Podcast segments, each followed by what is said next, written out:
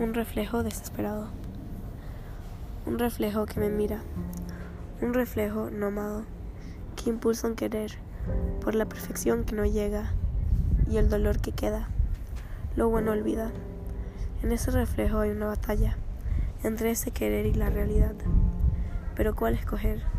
Si uno me atrae, el otro me aleja. El odio me consume, mi visión se empeña.